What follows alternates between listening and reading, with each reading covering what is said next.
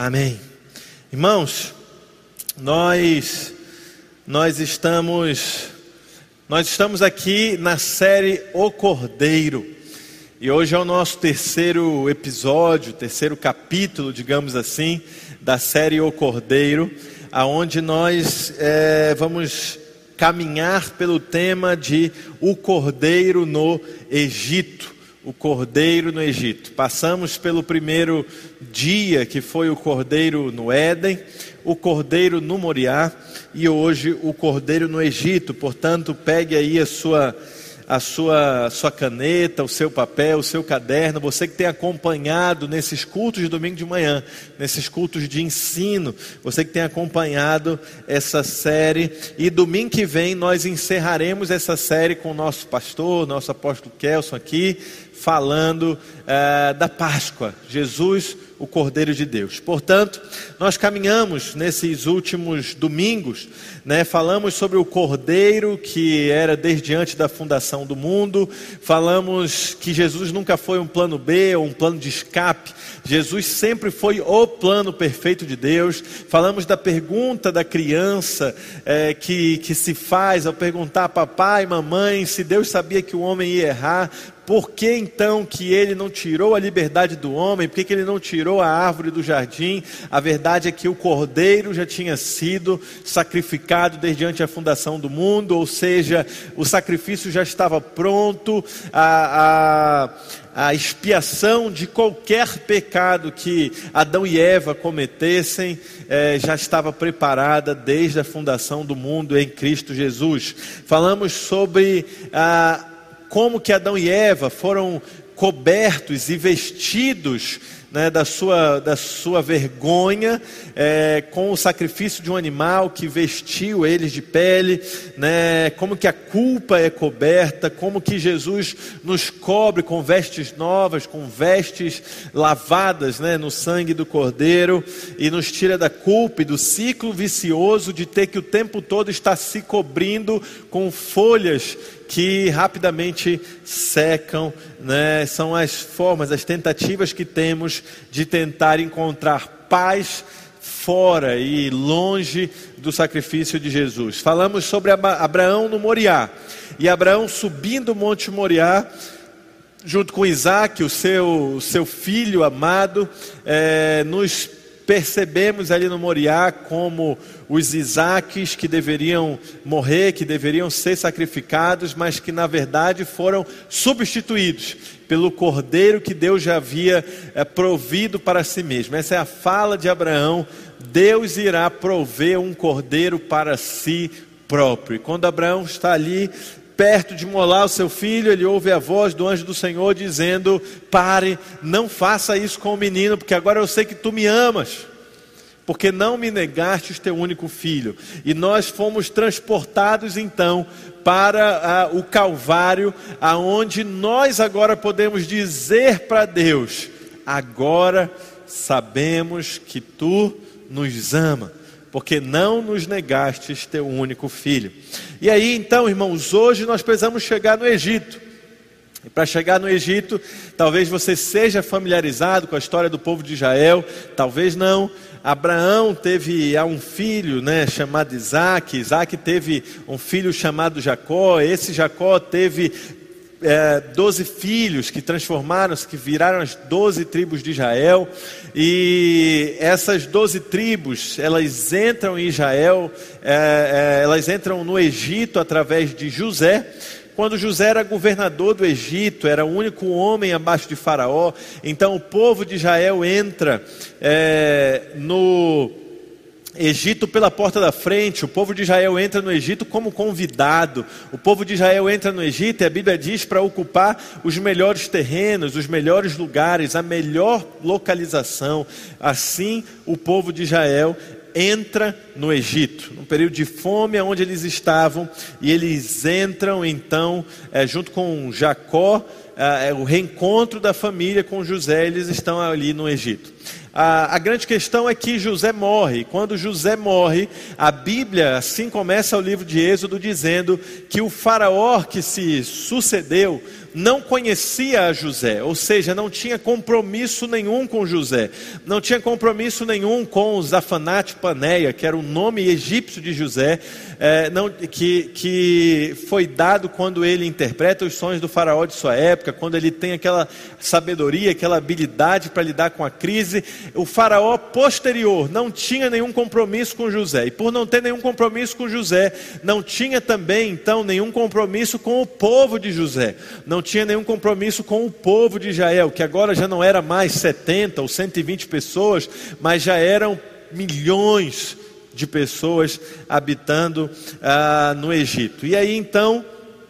Ah, esse faraó percebe que o povo de Israel era muito grande e poderia dominar o Egito, então eles decidem escravizar o povo de Israel. O povo de Israel, então, ele ah, sai do status de nação benquista, de nação convidada, de nação que entrou no Egito pela porta da frente, agora para ser ah, a escória ali do Egito, a mão de obra forçada, aqueles que iriam trabalhar para construir as obras faraônicas, e viramos, é, é, o povo de, de Deus ali vira então nada senão mão de obra e força de trabalho.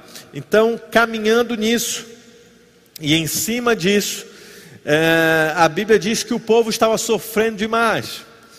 E Deus então ouve o clamor do povo. A palavra de Deus, ela nos mostra que do céu Deus ouviu o clamor do povo o povo dele chorando, o povo dele clamando, porque estava sendo escravizado, porque estava sendo chicoteado, porque estava sendo ah, ah, explorado. E aí então a Bíblia diz que Deus chama a Moisés. Chama a Moisés e isso nos ensina o porquê que líderes são chamados. No primeiro encontro de Deus com Moisés, ele diz assim: é, Moisés, eu estou te chamando porque eu ouvi a oração do meu povo. Isso nos lembra, lembra a mim, lembra a você, por que que líderes são chamados? Líderes são chamados porque o povo está precisando você aí que está na sua casa, nós que estamos aqui, nós não fomos chamados pelas nossas habilidades, pelos nossos talentos, né, pelas nossas é, é, capacidades, pelo contrário, nós somos chamados porque o povo está precisando, porque é um povo que precisa, naquela época precisava de libertação, física, libertação geográfica, libertação política do Egito e hoje precisa de libertação é, em sua alma, libertação espiritual, libertação de pensamento, libertação de entendimento. Então o povo precisa, é por isso que existem líderes e somente por isso que Deus chama líderes. E você sabe a história, eu vou apressar um pouco. Ah, Moisés diz que não se sentia preparado. Moisés diz que não se sentia é, capaz de fazer isso. E porque não se sentia preparado, porque não se sentia capaz, chega a renunciar dessa, desse chamado, chega a renunciar dessa. A, dessa missão dada por Deus, até que Deus diz assim: Olha, você não vai na sua força, você não vai no seu braço, você vai no meu poder. E Moisés pergunta: Se me perguntarem em nome de quem e de que Deus eu vou, diga somente que você está indo no nome do Deus eu sou. E aí então Moisés volta ao Egito lugar onde ele tinha sido criado, lugar onde ele tinha sido educado. E o Egito tem uma participação importante na, na educação de Moisés, na criação de Moisés, porque ali ele aprendeu a ler, ali ele aprendeu a, a, números, ali ele aprendeu matemática, ali ele aprendeu das ciências egípcias. Você imagina como seria depois contar o povo se Moisés não tivesse aprendido a contar? Você imagina como que nós teríamos o Pentateuco se Moisés não tivesse aprendido a escrever? Então, o tempo de Moisés, os primeiros 40 anos de Moisés no Egito foram fundamentais para que Moisés pudesse é, aprender daquilo que Deus usaria lá na frente. Talvez isso seja uma, uma grande lição para cada um de nós de que aquilo que nós aprendemos, Deus vai utilizar. Aquilo que nós usamos em determinado momento da vida é porque Deus aprove ao Senhor que a gente aprendesse de alguma forma, que a gente aprendesse de alguma maneira. Às vezes você não sabe o porquê, o motivo, a razão de estar tá fazendo algo que está fazendo. Moisés talvez não sabia porque cresceu no Egito, mas precisava aprender a escrever, precisava aprender a matemática, precisava aprender a, a observar os astros. Depois Moisés vai cuidar nos, no, nos seus segunda, sua segunda etapa de 40 anos, Moisés vai cuidar das ovelhas do seu sogro, e ele também poderia não entender o motivo, e o motivo era porque Deus queria que ele é, cuidasse de pessoas, pastoreasse pessoas. Então existem inúmeros e inúmeras.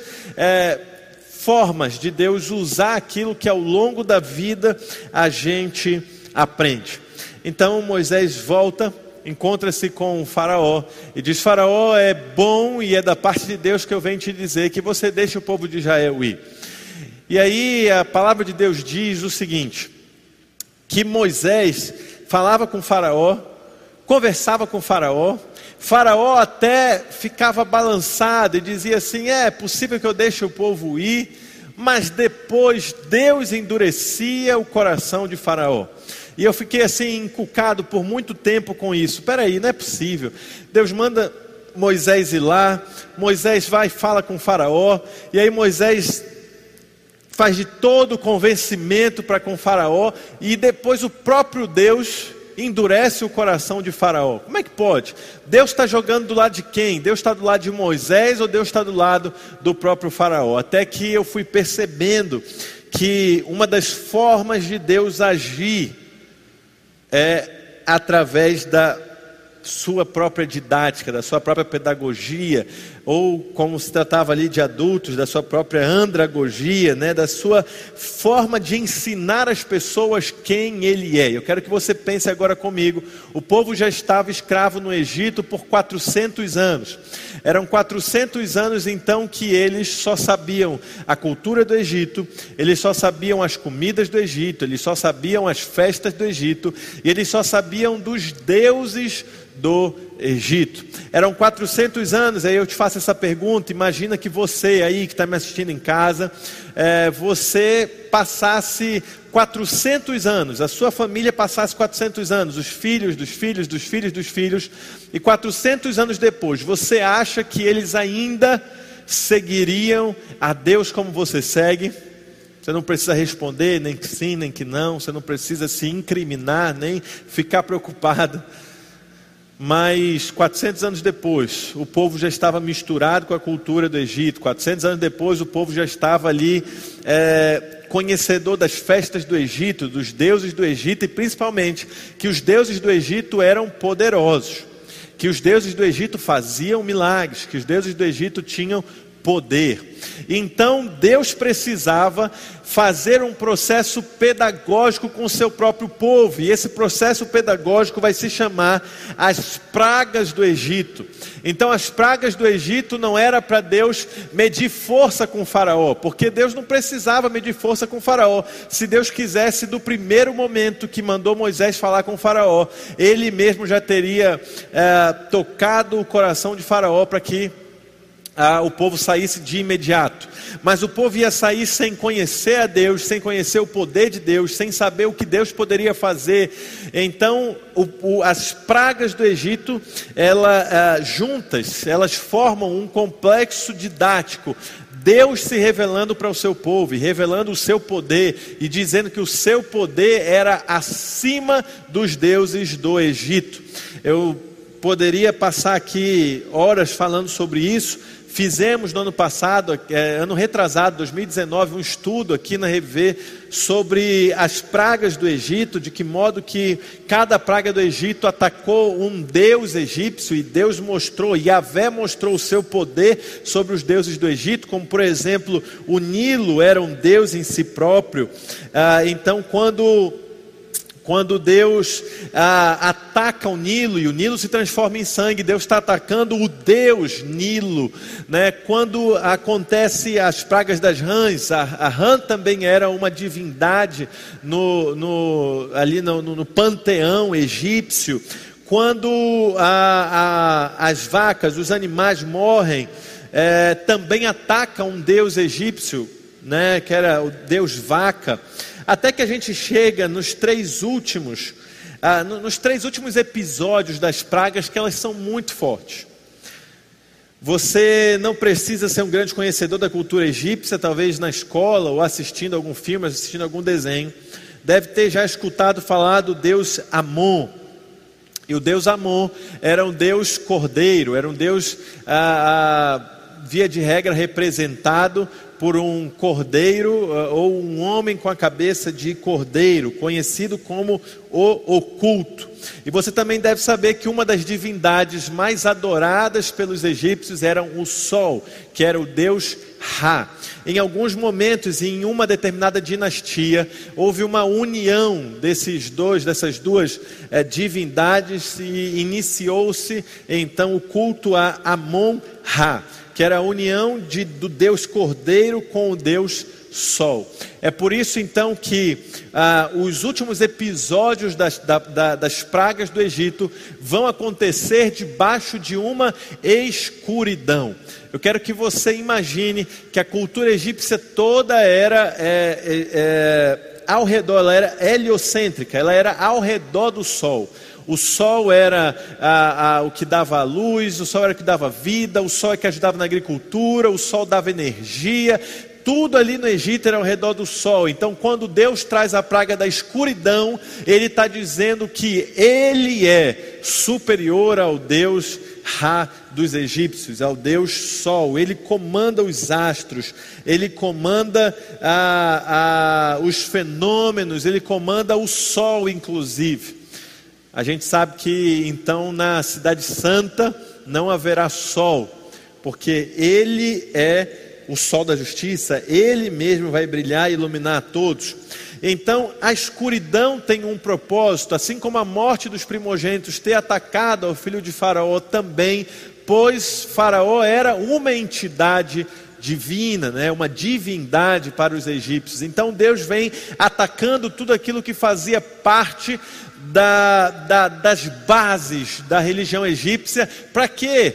Para fazer os, os egípcios sofrer, para uma exibição é, é, sensacionalista do seu poder? Não porque o seu próprio povo precisava o conhecer. Eles precisavam sair do Egito e precisavam que o Egito também saísse da mente deles. Eles precisavam começar a, a se relacionar com Deus vivo, todo-poderoso, mas um Deus que não era representado por imagens, um Deus que não era a, a, associado a nenhum animal, um Deus eterno. E aí então, chegamos no último, na última praga, é, aonde inicia-se a Páscoa judaica. Agora, tendo em vista essa, essa breve introdução, Êxodo 12 diz assim: E falou o Senhor a Moisés e Arão na terra do Egito, dizendo: Este mesmo mês vos será o princípio dos meses, e esse será o primeiro dos meses do vosso ano. Falai a toda a congregação de Israel, dizendo, uh, Êxodo 12, capítulo 3. Falai, é, Êxodo 12, versículo 3. Falai a toda a congregação de Israel, dizendo: Aos dez desse mês, tome cada um para si um cordeiro, segundo a casa dos seus pais, um cordeiro para cada casa, um cordeiro para cada família. Mas se a família for pequena para um cordeiro, então tome um só com seu vizinho, perto da sua casa, conforme o número de almas. Conforme o que comer cada um, fareis então a conta para o cordeiro. Geralmente, né, quando, quando vai alguém em casa, eu, a gente sempre faz aquele cálculo dos, das 250 gramas de carne por pessoa. E aí você sempre pergunta: quantas pessoas estão vindo? Ah, estão vindo sete pessoas, então sete vezes 250. É mais ou menos isso aqui que Deus está nos é, orientando ao povo é, de Israel sobre a Páscoa: faça a conta de quanto de cordeiro cada um vai comer. O cordeiro ou o cabrito deverá ser sem mácula, um macho de um ano, sem defeito algum, o qual tomareis das ovelhas ou das cabras, e guardareis até o décimo quarto dia desse mês, e todo o ajuntamento da congregação de Israel o sacrificará à tarde. Então no versículo 3, presta atenção, diz que ao décimo dia, ao décimo dia, eles deveriam escolher um cordeiro, e eles iam cuidar desse cordeiro até ao décimo quarto dia. E no décimo quarto dia, esse cordeiro tinha que ser imolado, e sendo imolado esse cordeiro, o seu sangue aspergido nos umbrais, né, na parte de cima e nas laterais da casa. E tomarão do sangue, versículo 7, poloão em ambas as ombreiras e na verga da porta, nas casas que o comerem. E naquela noite, presta atenção na sequência, comerão a carne assada no fogo, com pães asmos e com ervas amargosas a comerão. Não comereis dele nada cru, nem cozido em água, senão assado ao fogo, a cabeça com os pés e com a fressura, e nada deles deixareis até pela manhã mas o que dele ficar até pela manhã queimareis no fogo. Assim, pois, o comereis os vossos lombos cingidos, os vossos sapatos nos pés, o vosso cajado na mão, e comereis apressadamente. Essa é a Páscoa do Senhor. E eu passarei. Daqui vem a palavra Páscoa, em hebraico Pesach né, é passagem, ou passar por cima, ou passar através. Eu passarei pela terra do Egito essa noite e ferirei todo o primogênito na terra do Egito, desde os homens até os animais, e todos os deuses do Egito farei juízos. Então aqui Deus está é, dando um ultimato aos deuses do Egito, como eu expliquei para vocês. Aqui Deus está revelando, a didática dele é: eu vou dar essa última praga para fazer juízo aos deuses do Egito, para que vocês saiam do Egito sabendo que eu sou o único Deus. E aquele sangue que vos será por sinal nas casas em que estiverdes, vendo eu o sangue, passarei por cima. E ah, em inglês a gente consegue compreender muito melhor, né? Ah, em português Páscoa, em inglês Passover, né? Que é, é passar por cima. Passarei por cima de vós, e não haverá praga de mortalidade quando eu ferir a terra do Egito. E esse dia vos será por memória, e celebrá-lo-eis por festa ao Senhor nas vossas gerações, e celebrareis por estatuto perpétuo. Então, como era um estatuto perpétuo, Jesus também foi celebrar a Páscoa judaica como era o estatuto perpétuo do dia que eles saíram do Egito todos os anos, no mês de Nissan, no primeiro mês do ano, no décimo dia, eles separavam lá o cordeiro e cuidavam do cordeiro por ah, quatro dias, e cuidando do cordeiro por quatro dias, eles então se afeiçoavam do cordeiro. Tem algo muito interessante: que a palavra desse tipo de sacrifício é corban, que é um sacrifício íntimo, é um sacrifício próximo, né? É, eu nunca tive uma ovelhinha em casa, nunca tive um cordeiro, mas pela, mas já, já vi algumas de perto e pela doçura e pela beleza e pela tranquilidade delas, eu tenho certeza que quatro dias é suficiente para que você se apegue. Em quatro dias seria suficiente para você já estar abraçando o cordeirinho, para você já estar brincando, passando a mão ali no cordeirinho, tratando o cordeirinho como alguém de família. E no quarto dia, então, você precisaria fazer o seu corban, é um sacrifício de intimidade, é um sacrifício de é, é, apego, é algo sofrido. Isso corrobora com o que a gente falou no último domingo sobre quando Jesus purifica o templo. Quando Jesus purifica o templo, ele está também indo uh, contra aquela oferta apressada, aquela oferta sem intimidade, aquela oferta feita às coxas. Na verdade, o cordeiro da Páscoa ele passava quatro dias tirado do pasto, do rebanho, dentro da casa da família. Era quatro dias que eles tinham que se afeiçoar com o cordeirinho para depois sacrificar. Então, ah, tendo então conhecido esse ritual da Páscoa e esse passo a passo da Páscoa, nós temos aqui então o único objetivo de encontrar Jesus em tudo aquilo que lemos.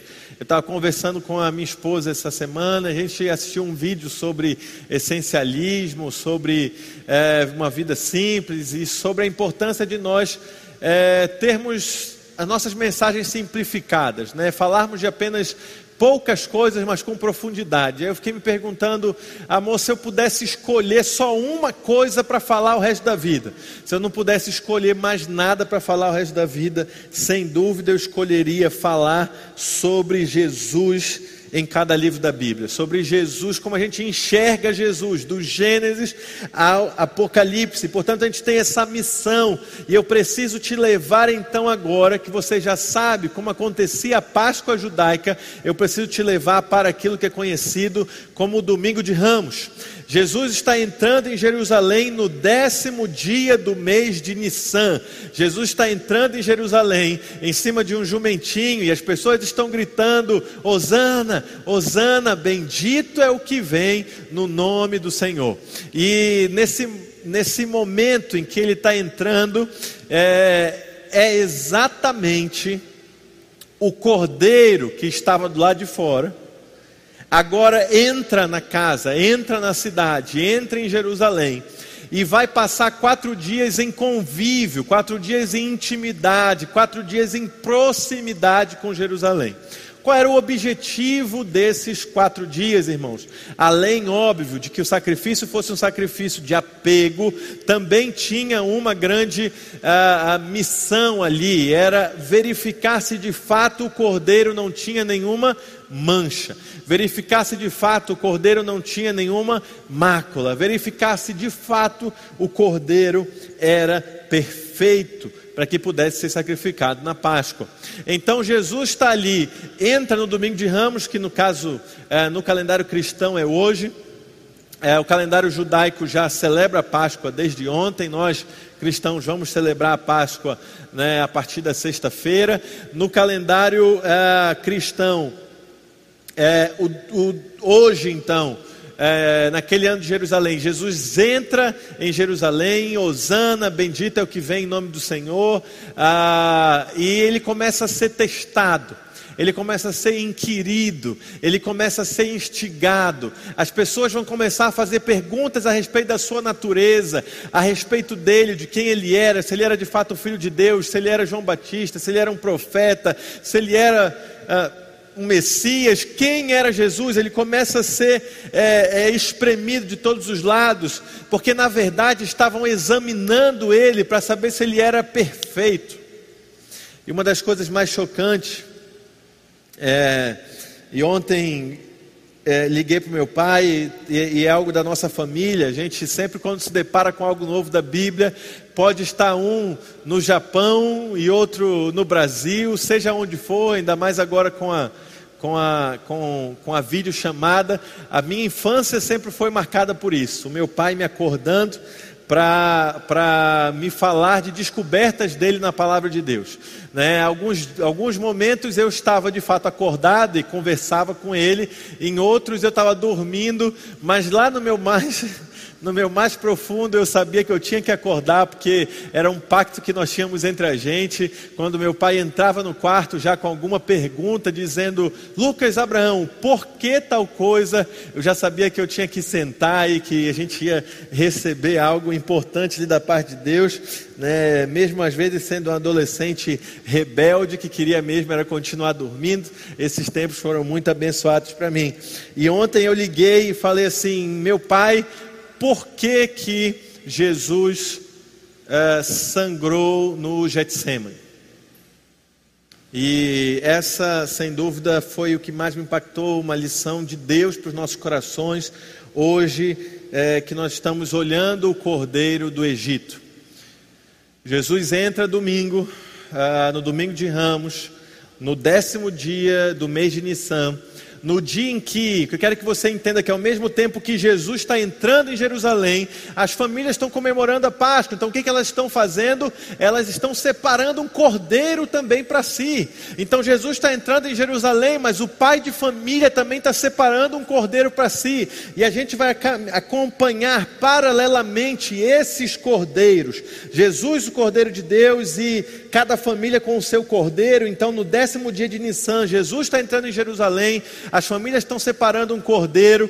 Dos quatro dias subsequentes, o cordeiro está sendo avaliado, o cordeiro está sendo examinado para ver se não tem nenhuma mancha, para ver se não tem nenhuma mácula, para ver se não tem nenhuma para ver se não tem nenhuma, nenhum defeito. E aqui o, a família de Jerusalém está avaliando o cordeiro, enquanto que Jerusalém, aí os escribas, os fariseus, os discípulos, Todos estão apertando Jesus para ver do que Jesus era feito, para ver se Jesus não tinha má, mácula, para ver se Jesus não tinha nenhuma mancha, para saber da identidade de Jesus.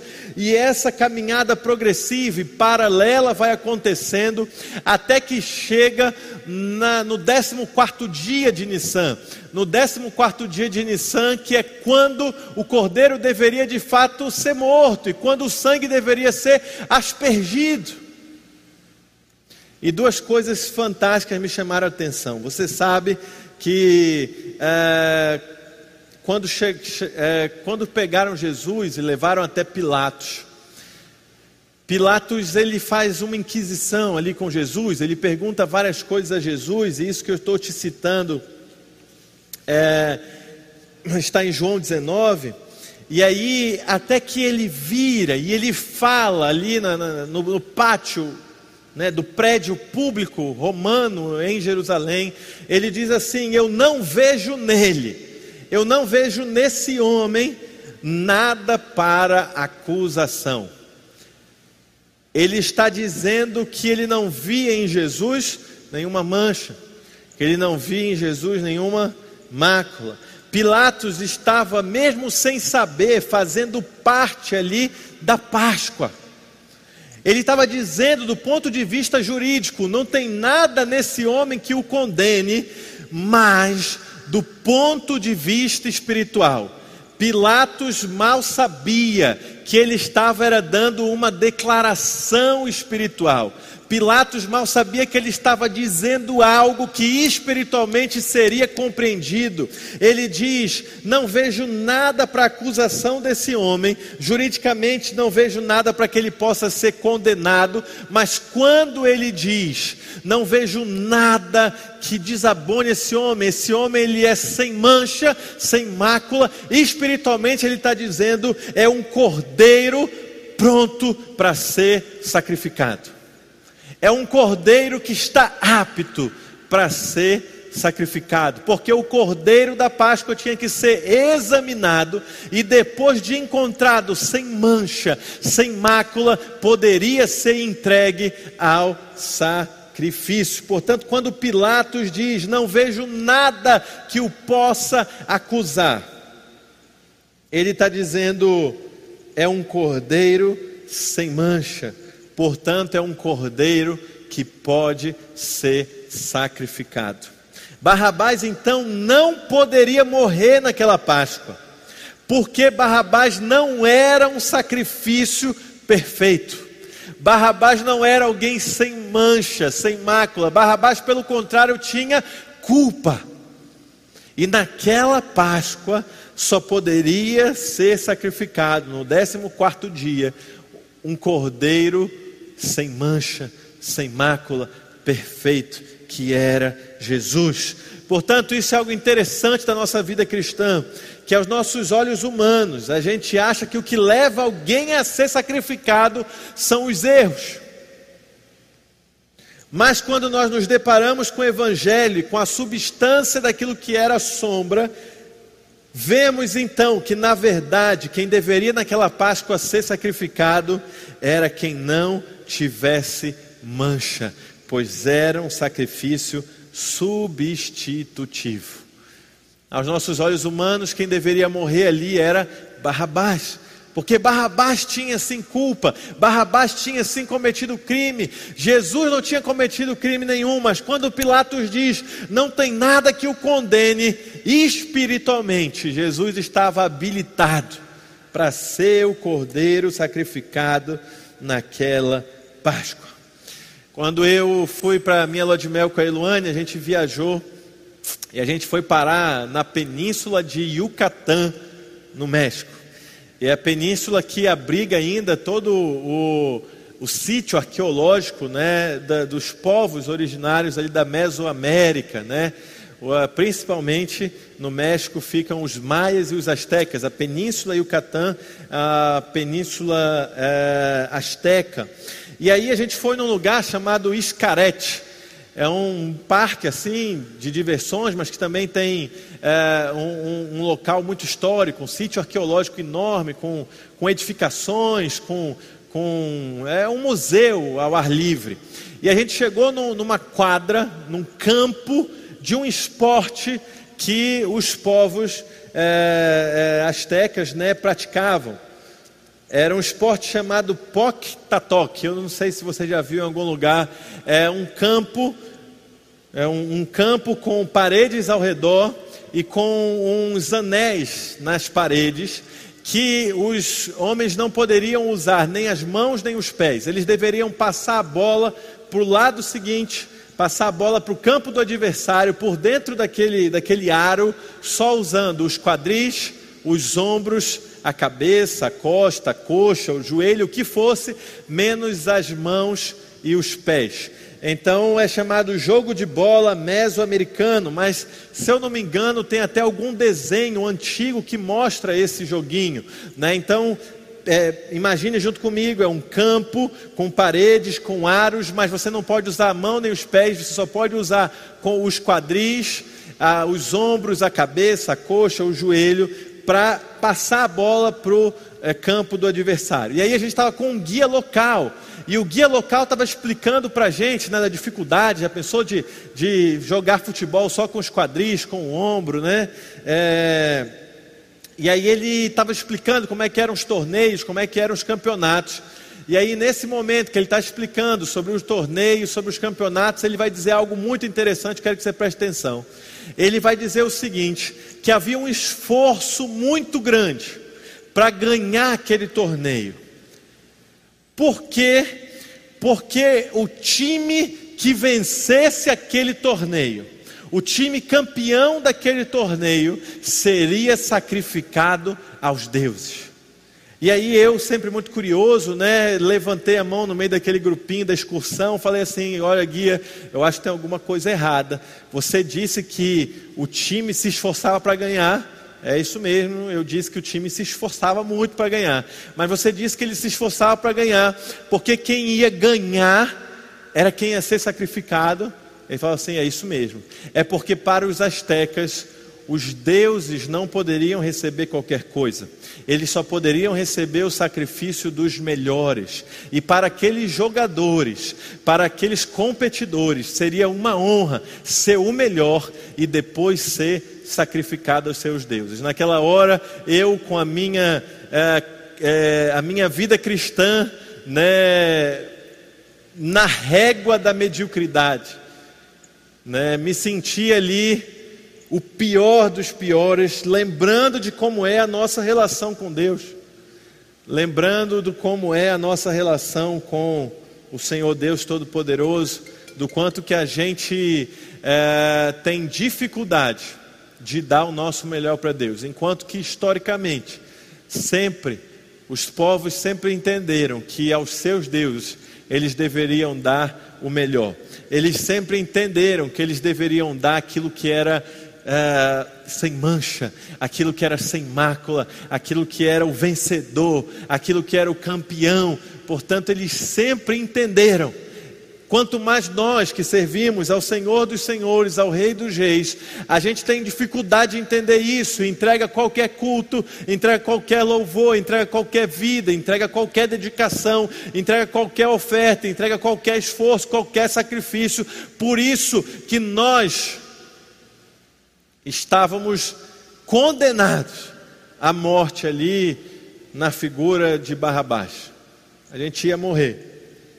Mas espiritualmente havia um sacrifício perfeito.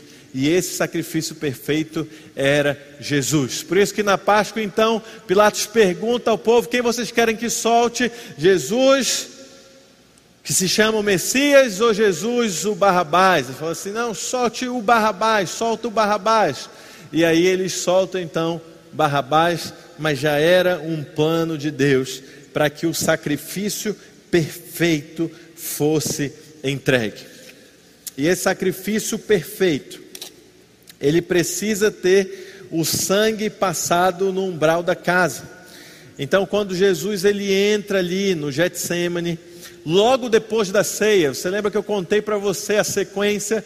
No décimo dia escolhe o cordeiro, por quatro dias cuida do cordeiro, no décimo quarto dia você sacrifica o cordeiro, você faz a ceia e passa o sangue nos umbrais. Jesus então chama os seus discípulos, leva para um lugar separado, olha nos olhos, diz: Eu desejei muito tomar essa ceia com vocês, eu desejei muito essa Páscoa com vocês.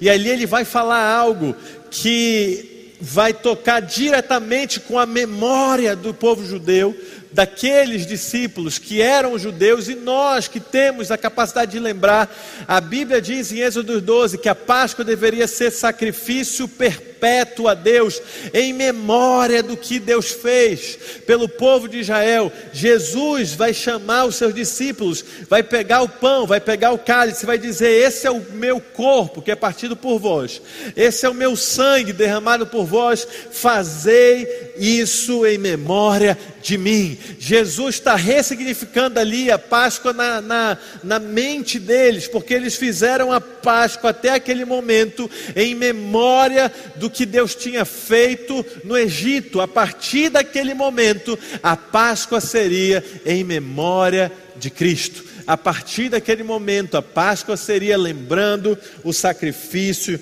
de Jesus. Jesus então sai dali daquele momento de comunhão, daquele momento de intimidade, daquele momento de relacionamento com os seus discípulos, vai para o jardim do Getsemane, e no jardim do Getsemane ele, ele transpira sangue. No jardim do Getsemane ele tem um sofrimento tão grande. E a resposta do meu pai foi: Lucas, até onde eu estudei, até onde eu sei, até onde eu conheço, né, Jesus suou sangue pela sua, pelo seu estado psicológico.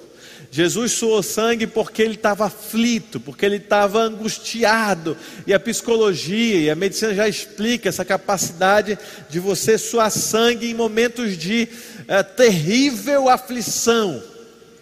Há uma carga de aflição que nenhum homem poderia suportar.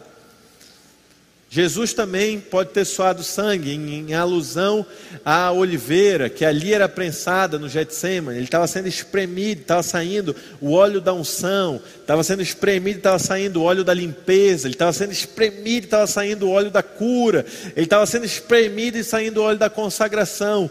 Mas também, quando a gente olha a Páscoa, tendo Jesus como a chave hermenêutica aqui da Páscoa, Jesus sangra no jardim do Getsemane, porque era o cordeiro aspergindo o sangue nos umbrais do mundo. Jesus sangra no Getsemane, porque era na noite da Páscoa, era na noite da ceia que o sangue tinha que ser aspergido, que o sangue tinha que ser passado. Jesus então é, transpira sangue no Getsemane, porque no Getsemane ali, na quinta-feira, no Getsemane ali, na, naquela noite, o sangue tinha que ser aspergido sobre, os umbrais, não mais de uma casa ou de outra, mas naquele momento o sangue do cordeiro foi aspergido nos umbrais de toda a humanidade. Quando Jesus chora no Getsemane, o sangue do cordeiro foi aspergido inclusive na sua casa. Quando Jesus chora no Getsemane, o sangue do cordeiro foi aspergido aí onde você está, no hospital que você está, na enfermaria que você está, onde você estiver. Quando Jesus chorou no Getsemane, era o cumprimento da Páscoa que era o cordeiro selecionado, o cordeiro por quatro dias examinado, o cordeiro declarado sem mancha, sem mácula, o cordeiro sacrificado, a ceia de Páscoa e a aspersão do sangue nos umbrais da casa, Jesus ali no Getsemane, intercedendo por nós, dizendo: Pai, Pessaque, passa de mim esse cálice. Jesus está usando é, a, a expressão passa de mim, afasta de mim esse cálice, como foi passado, como foi afastado do povo de Israel a morte.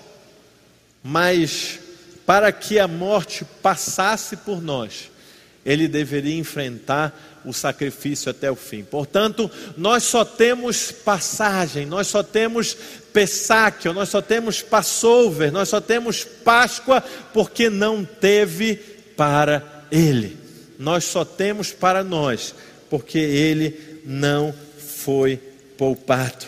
Então, ah, naquela noite, após a ceia, enquanto as famílias entravam para as suas casas, se abraçavam, com o sangue aspergido nos umbrais, agradecendo a Deus pelo livramento, lembrando o que Deus tinha feito no Egito, o sangue do cordeiro era derramado no Getsemane.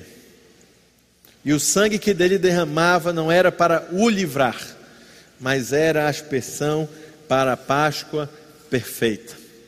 Portanto, irmãos, não temos como fugir de uma realidade. Toda a Bíblia já anunciava o sacrifício de Jesus por nós. Toda, todo e qualquer detalhe. Portanto, eu não posso terminar essa pregação sem um detalhe. E é um detalhe muito interessante. Jesus, Deus vai dizer a Moisés em Êxodo 12 que cada um deveria comer da Páscoa com os lombos cingidos, ou seja, com as suas com as suas vestes, com as suas túnicas, com as suas mantas, com os sapatos nos pés. Isso não era o tradicional, não era o comum, porque as refeições eram feitas com muita liberdade, eram refeições em família. Eles deveriam comer com os sapatos nos pés, eles deveriam comer com o cajado na mão e apressadamente, porque a qualquer momento eles poderiam ter que sair.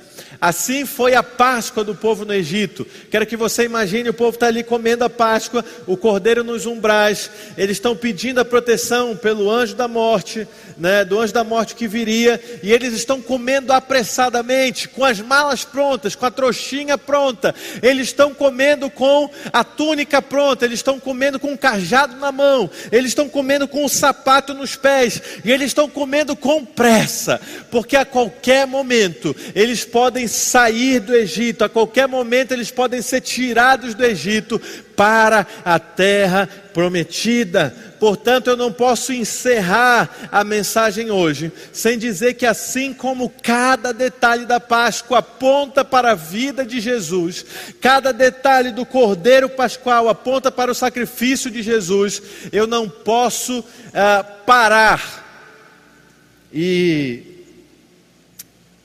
terminar a mensagem sem te dizer que o mandamento de comer apressadamente, que o mandamento de comer pronto, que o mandamento de comer arrumado, que o mandamento de comer preparado, que o mandamento de comer vestido, que o mandamento de comer com um sapato nos pés, com um cajado na mão, aponta para a proximidade da volta de Jesus. Eis que estou à porta e bato. E se alguém ouvir a minha voz e abrir a porta, eu entrarei, cearei com ele e ele comigo. Apocalipse 3:20. Porém, irmãos, acerca dos tempos e das estações, não, necessitar, não necessitais de que se vos escreva, porque vós mesmos sabeis muito bem que o dia do Senhor virá como ladrão. 1 Tessalonicenses 5. Quanto ao dia e a hora ninguém sabe, nem os anjos dos céus, nem o filho, senão somente o Pai. Mateus 24, 36. Como que deve ser celebrada a Páscoa para cada um de nós? Nós que já sabemos que Jesus é o Cordeiro que foi morto desde a fundação do mundo, nós que já sabemos que Jesus é o animal que foi ali é, sacrificado para dar as vestes a Adão, nós que já sabemos que Jesus era o sacrifício que morreu no lugar de Isaac ali no Monte Moriá, nós que já sabemos que Jesus era o Cordeiro Pascual, sem mancha, sem mácula, que só foi morto porque não tinha defeito porque se tivesse defeito como Barrabás, se tivesse defeito como eu, como você, não poderia ser sacrificado naquela Páscoa, porque não seria um sacrifício substitutivo. Você que sabe que Jesus chorou no jardim de Getsemane, pela condição psicológica, porque era a oliva, a azeitona ali sendo prensada por um azeite puro, mas também porque o cordeiro precisava aspergir o sangue sobre os umbrais da humanidade. Você também tem que lembrar que era um mandamento da Páscoa comer apressadamente, preparado para sair a qualquer momento. O que, que isso quer nos dizer, Lucas? O que, que isso quer nos dizer, reviver? Isso quer nos dizer que nós vamos celebrar a Páscoa daqui a sete dias, mas devemos celebrar preparados para sair a qualquer momento. Nós vamos celebrar a Páscoa daqui a sete dias, mas vamos celebrar com os lombos cingidos. Vamos celebrar com o sapato nos pés. Vamos celebrar a Páscoa com o cajado na mão. Vamos celebrar com a, a trouxinha pronta. Porque a qualquer momento nós podemos ser chamados para que ao tocar das trombetas, o mar vermelho espiritual se abra e a gente vai em direção à terra prometida, a Canaã espiritual, vivendo de fato aquilo que o povo de Israel viveu no Egito, saindo do Egito e indo para a terra prometida, sendo liberto pelo verdadeiro e único libertador. Portanto, precisamos preparar a Páscoa com tranquilidade, preparar a Páscoa com cuidado, preparar a Páscoa com amor, preparar a Páscoa com retidão, preparar a Páscoa com diligência, mas comer a Páscoa apressado. Precisamos viver a vida cristã com todos os cuidados necessários Precisamos viver a vida cristã diligentemente, cuidadosamente, mas celebrar a Páscoa, celebrar a ceia de forma apressada, preparado.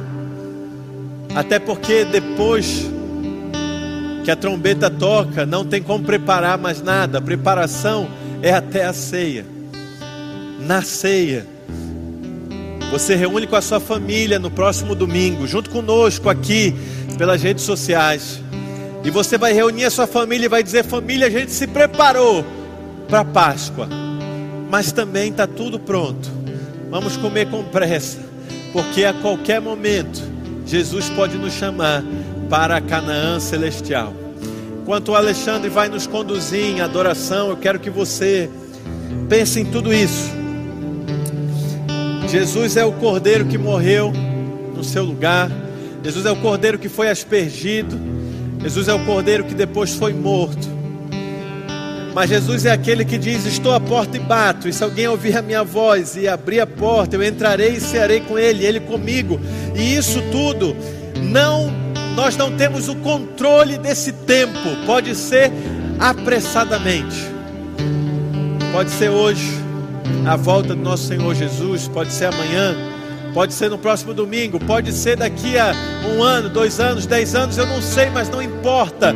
Todas as vezes que nós celebrarmos a Páscoa e a Santa Ceia, temos que fazer apressadamente, como quem está preparado para sair do Egito e ir para Canaã. Coloque a mão no seu coração, deixe o Espírito Santo ministrar enquanto Alexandre louva. Eu quero voltar para orar por você que não quer passar mais uma Páscoa sem estar preparado para aquilo que pode acontecer repentinamente e apressadamente.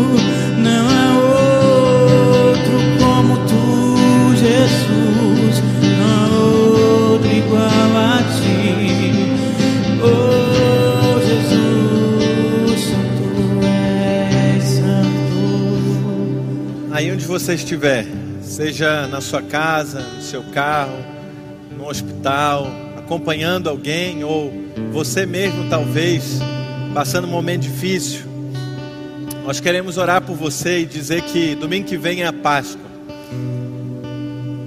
E tudo que você puder fazer, faça para estar preparado até a celebração. Porque depois que celebrarmos o mandamento de Deus para cada um de nós, depois que nós temos contato com a palavra de Deus, nós somos indesculpáveis.